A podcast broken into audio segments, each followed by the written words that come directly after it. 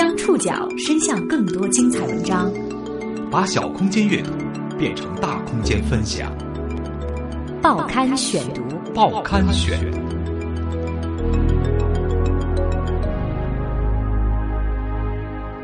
把小空间阅读变成大空间分享，欢迎各位收听今天的报刊选读，我是宋宇。今天为大家选读的文章综合了《南方周末》《新京报》以及《法制晚报》的报道，和大家一起来说一说小偷、刑警队长和县委书记的攻守同盟。河南一个小偷团伙专门行窃官员的住宅和办公室。二零一二年底，该团伙被抓获后，却因为警方和被窃官员各有软肋，演变成一则奇案。被窃的县委书记抓住办案警察曾向上级行贿的软肋，逼迫其修改笔录；办案警察抓住被窃官员担心巨额财产被公布的软肋，私分部分被窃财物。而当县委书记被双规后，拘押在看守所的小偷则试图抛出更多被盗官员，以求立功减刑。报刊选读今天为您讲述：小偷、刑警队长和县委书记的。攻守同盟。过去半年的时间里，羁押在河南驻马店市看守所的三十四岁农民王胜利一直在努力证明，他和同伴们从县委书记们那儿偷来的钱比公安局认定的数额要多得多。从二零一一年春到二零一二年底被抓获，一年多的时间里。五个农民组成的盗窃团伙先后潜入了河南、山东、安徽三省多地的县委机关大楼里。他们还搬走了驻马店市周边地区至少四位县委书记珍藏在保险柜里的现金、茅台酒、金条、香烟等等。然而，出现在警方笔录当中的数额一度大幅缩水。时任正阳县县委书记赵新华通过时任正阳县公安局刑警大队队长朱玉东。把被偷的一百万元改成了六千零四十元，其他的县委书记听说之后也纷纷效仿。这原本对三方都是最有利的安排，小偷的犯罪金额少了，刑警队长行贿的秘密保住了，县委书记可能涉及的贪腐也遮掩了，小偷无意间搅动了微妙的官场生态体系。随着赵新华和朱玉东的相继落马，这个由小偷、刑警队长、县委书记组成的近乎完美的铁三角同盟顷刻瓦解。最终，在法庭上，为求自保，小偷还把其他的县委书记们一个个和盘托出。他说：“我偷的多，你们记得少了。”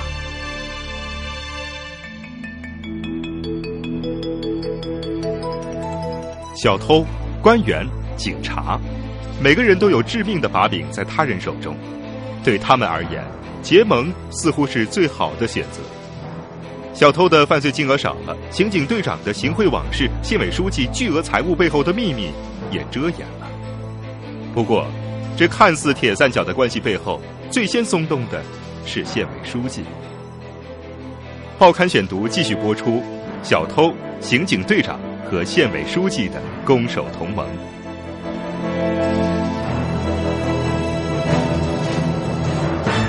零一三年八月二十一号，因为涉嫌贪腐，时任正阳县县委书记赵新华被驻马店市纪委带走调查。赵新华，坊间传言其外号为赵中华、赵茅台、赵三千，说的是赵新华低于中华的烟不抽，低于茅台的酒不喝，低于三千块钱的饭不吃。在被调查期间，赵新华在交代其贪污的赃款去向时，他供述。他放在县委住处的一百多万元现金被偷走了。纪委的办案人员赶到了正阳县公安局查阅案卷，却发现，正阳县公安局查证的县委书记被偷的金额明明是六千零四十块钱。根据二零一三年三月二十八号正阳县公安局出具的起诉意见书，二零一一年九月三十号夜里。农民王胜利等人在正阳县委赵新华的住处踩点，发现没人之后，用千斤顶撬开其住处的后窗户，潜入室内盗窃现金六千零四十元钱。这是一个曾经轰动一时的系列盗窃案，由王胜利等五个农民组成的盗窃团伙，横跨河南、山东、安徽三省，一共作案五十多起。其中，驻马店市下辖的正阳、平舆、西平和南阳市下辖的唐河等四个县的县委书记被偷，赵新华只是失主之一。当小偷最终被正阳县警方抓住的时候，正阳县公安局还为此高调的对外宣扬过。不过，王胜利等五人被抓，并不是因为这些失窃官员报案，而是因为正阳县当地的一起金融系统失窃案。二零一二年十二月七号夜里，正阳县城一家金融单位的保险柜被撬开，丢了一万多元现金。案发当时，正值河南省公安厅在开展打防管控冬季行动，时任正阳县公安局局长要求刑警大队限期破案。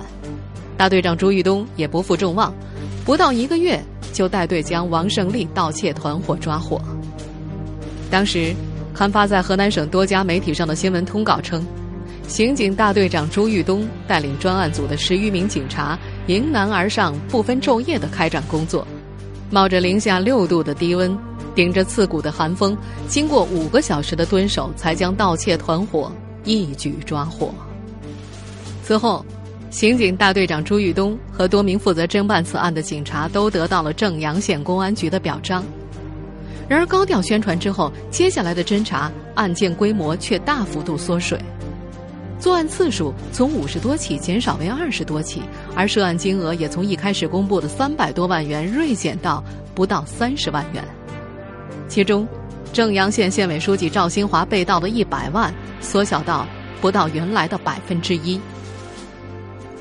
驻马店市纪委调查发现，赵新华安排正阳县公安局刑警队队长朱玉东篡改了小偷的口供。原来，在最初的审讯当中，农民王胜利一下子就主动坦白。二零一一年九月三十号夜里，他们用千斤顶撬开了驻马店正阳县县委书记赵新华住处的后窗，五人盗窃团伙从赵新华的住处。盗走财物多达一百多万，还有两箱茅台。这个农民大胆的交代，着实震惊了正阳县公安局。原本是因为金融机构失窃立的案，谁知胆大的小偷居然摸到了县委书记的办公室。更让朱义东感到烫手的是，王胜利团伙交代的案件源源不断，每个案子的涉案额都比较大，而几乎所有的案子背后都牵涉到本县。或者邻县的县处级官员，朱玉东和公安局的领导前去县委汇报情况，但是县委书记赵新华不愿意承认自己被盗了这么多钱。赵新华说：“我这里是被盗了，但没像你说的那么多呀，就几千块钱而已。”驻马店的多位知情人士表示，这次汇报之后，朱玉东等人按照赵新华的意思篡改了口供，把金额定为了。六千零四十块钱。根据河南省纪检系统一位要求匿名的官员透露，那时候啊，赵新华一连几天都显得焦躁不安，他多次催问公安办案的进展。这名官员还透露，小偷归案之后，赵新华至少有三次威胁办案警察。赵新华呀，暗示了当年朱玉东行贿买官的事儿，这两个人呢都有把柄在对方手里。因此，他们接下来的合作也就很默契啊。上述这位官员表示，二零零九年年初，原正阳县公安局局长姚华营提拔刑警大队一中队队长朱玉东为真阳派出所所长，为此，朱玉东向其行贿了十万元钱。二零一二年七月，姚华营因为受贿获刑。当年朱玉东行贿买官的情节就被县委书记赵新华获知。根据案卷资料的记载，姚华营和朱玉东都承认了受贿和行贿的事实。然而，行贿者朱玉东不仅没有受到任何影响，仕途还一路畅通。他后来从派出所再调回到了公安局，担任刑警大队大队长。由于致命的把柄被县委书记牢牢抓住，朱玉东不敢怠慢。为了修改口供之后不出事，警方还专门跟小偷王胜利商量，而王胜利也答应了。对于这位小偷而言，仅仅赵新华这笔，他的犯罪金额就从一百多万元降到了六千零四十元钱。王胜利果然信守承诺，此后绝口不再翻赵新华的账。至此，王胜利、朱玉东、赵新华，小偷、警察和县委书记各打各的算盘，彼此心照不宣。一切似乎都在按计划进行，谁知半年之后，先是县委书记落了马，又扯出了参与造假的警察，铁三角缺了两角，失去安全感的小偷也坐不住了，他开始谋求自救，揭发那些依然在任的被盗官员。报刊选读继续播出：小偷、刑警队长和县委书记的攻守同盟。由于王胜利盗窃案的案情并不复杂。随后便进入了正常的司法程序，一审开庭审理。驻马店法院系统的一名知情人士透露，刚被抓的时候，王胜利曾经得意的告诉律师，自己可能判个三五年就能够出去了。然而，就在等待正阳县人民法院判决期间，这起原本普通的刑事案件，却因为正阳县县委书记赵新华突然被宣布接受组织调查而发生了变化。就在开庭前。王胜利跟狱友说：“被他偷过的官员有的落马了，他偷盗的数额瞒不住了。现在看起来，他至少得坐个十来年的牢。”二零一四年三月，王胜利等盗窃案在正阳县法院两度开庭审理。虽然此时驻马店市纪委已经介入调查，但是这个案件依然基本按照原来的指控进行审理。在法庭上，王胜利主动爆出了更为惊人的内幕。被偷的其他县委书记的金额也经过了修改。按照疑似被篡改过的起诉材料，在二零一一年九月三十号，从正阳县县委书记赵新华的办公室偷走所谓的六千零四十元不久之后，二零一一年十月二十九号夜里，小偷进入了平舆县县委书记王兆军的住所，盗走现金一千三百元钱和七八条香烟。同年十一月五号夜里。小偷又进入了时任平西县县委书记张金泉的办公室，偷走了三万元现金和四部手机。材料还显示，在正阳县某金融单位被盗并且报警立案之后，二零一二年十二月二十号凌晨一点左右，小偷还进入了唐河县县委书记刘明杰的办公室之内，偷走现金十一万、六块金条、六条烟以及两件茅台酒。该县县委副书记秦信奇的住所也丢失了三万元的现金和一部苹果四 S 手机。这是王胜利造访的最后一个县委书记。当天晚上，王胜利满载而归，刚下京珠高速公路遂平县出站口，就被蹲守在这里的正阳县警察抓获。然而后来的三百多万何以减少到不足三十万？从王胜利的翻供。和驻马店市的初步调查大体可见，几起县委书记被盗案件虽然只是系列盗窃案中的一小部分，一经篡改，却完全改变了整个案子的面貌。二零一四年四月，驻马店市纪委、驻马店市公安局、驻马店市检察院等多个部门成立联合调查组，开始重新调查王胜利等人盗窃一案。除了赵新华被盗的一百万变成了六千零四十块。针对此事，驻马店市成立的调查组成员还证实，平舆县的县委书记王兆军的被盗金额为八十多万，时任西平县县委书记张金泉的被盗现金累计为三十多万，唐河县县委书记刘明杰的被盗财物也超过了三十万，而当地的一位纪委干部则表示，根据他所了解，西平县县委书记张金泉被盗的现金有九十多万。唐河县县委书记刘明杰的办公室，除了被盗现金之外，还被顺走了一些金条。那些金条后来估值是十三万六千元。如果上述的说法最终查实的话，整个案件的总额将会超过三百万，与案子缩水前警方宣传的情况大体相当。驻马店市人民检察院的一位知情者也证实。经过纪委的调查，小偷真正偷走的远远不止三十万，口供也悉数被改，有些受害人的信息更被更改，还有的案件则直接从卷宗当中拿掉了。有记者试图向几位可能蒙受巨大损失的失主求证。平舆县县委书记王兆军说：“没这回事儿，这个事儿市纪委、市检察院已经查清楚了，把别人的事儿往我头上扣，那能行吗？”二零一四年五月，张金泉从西平县县委书记调任驻马店市职业技术学院党委书记。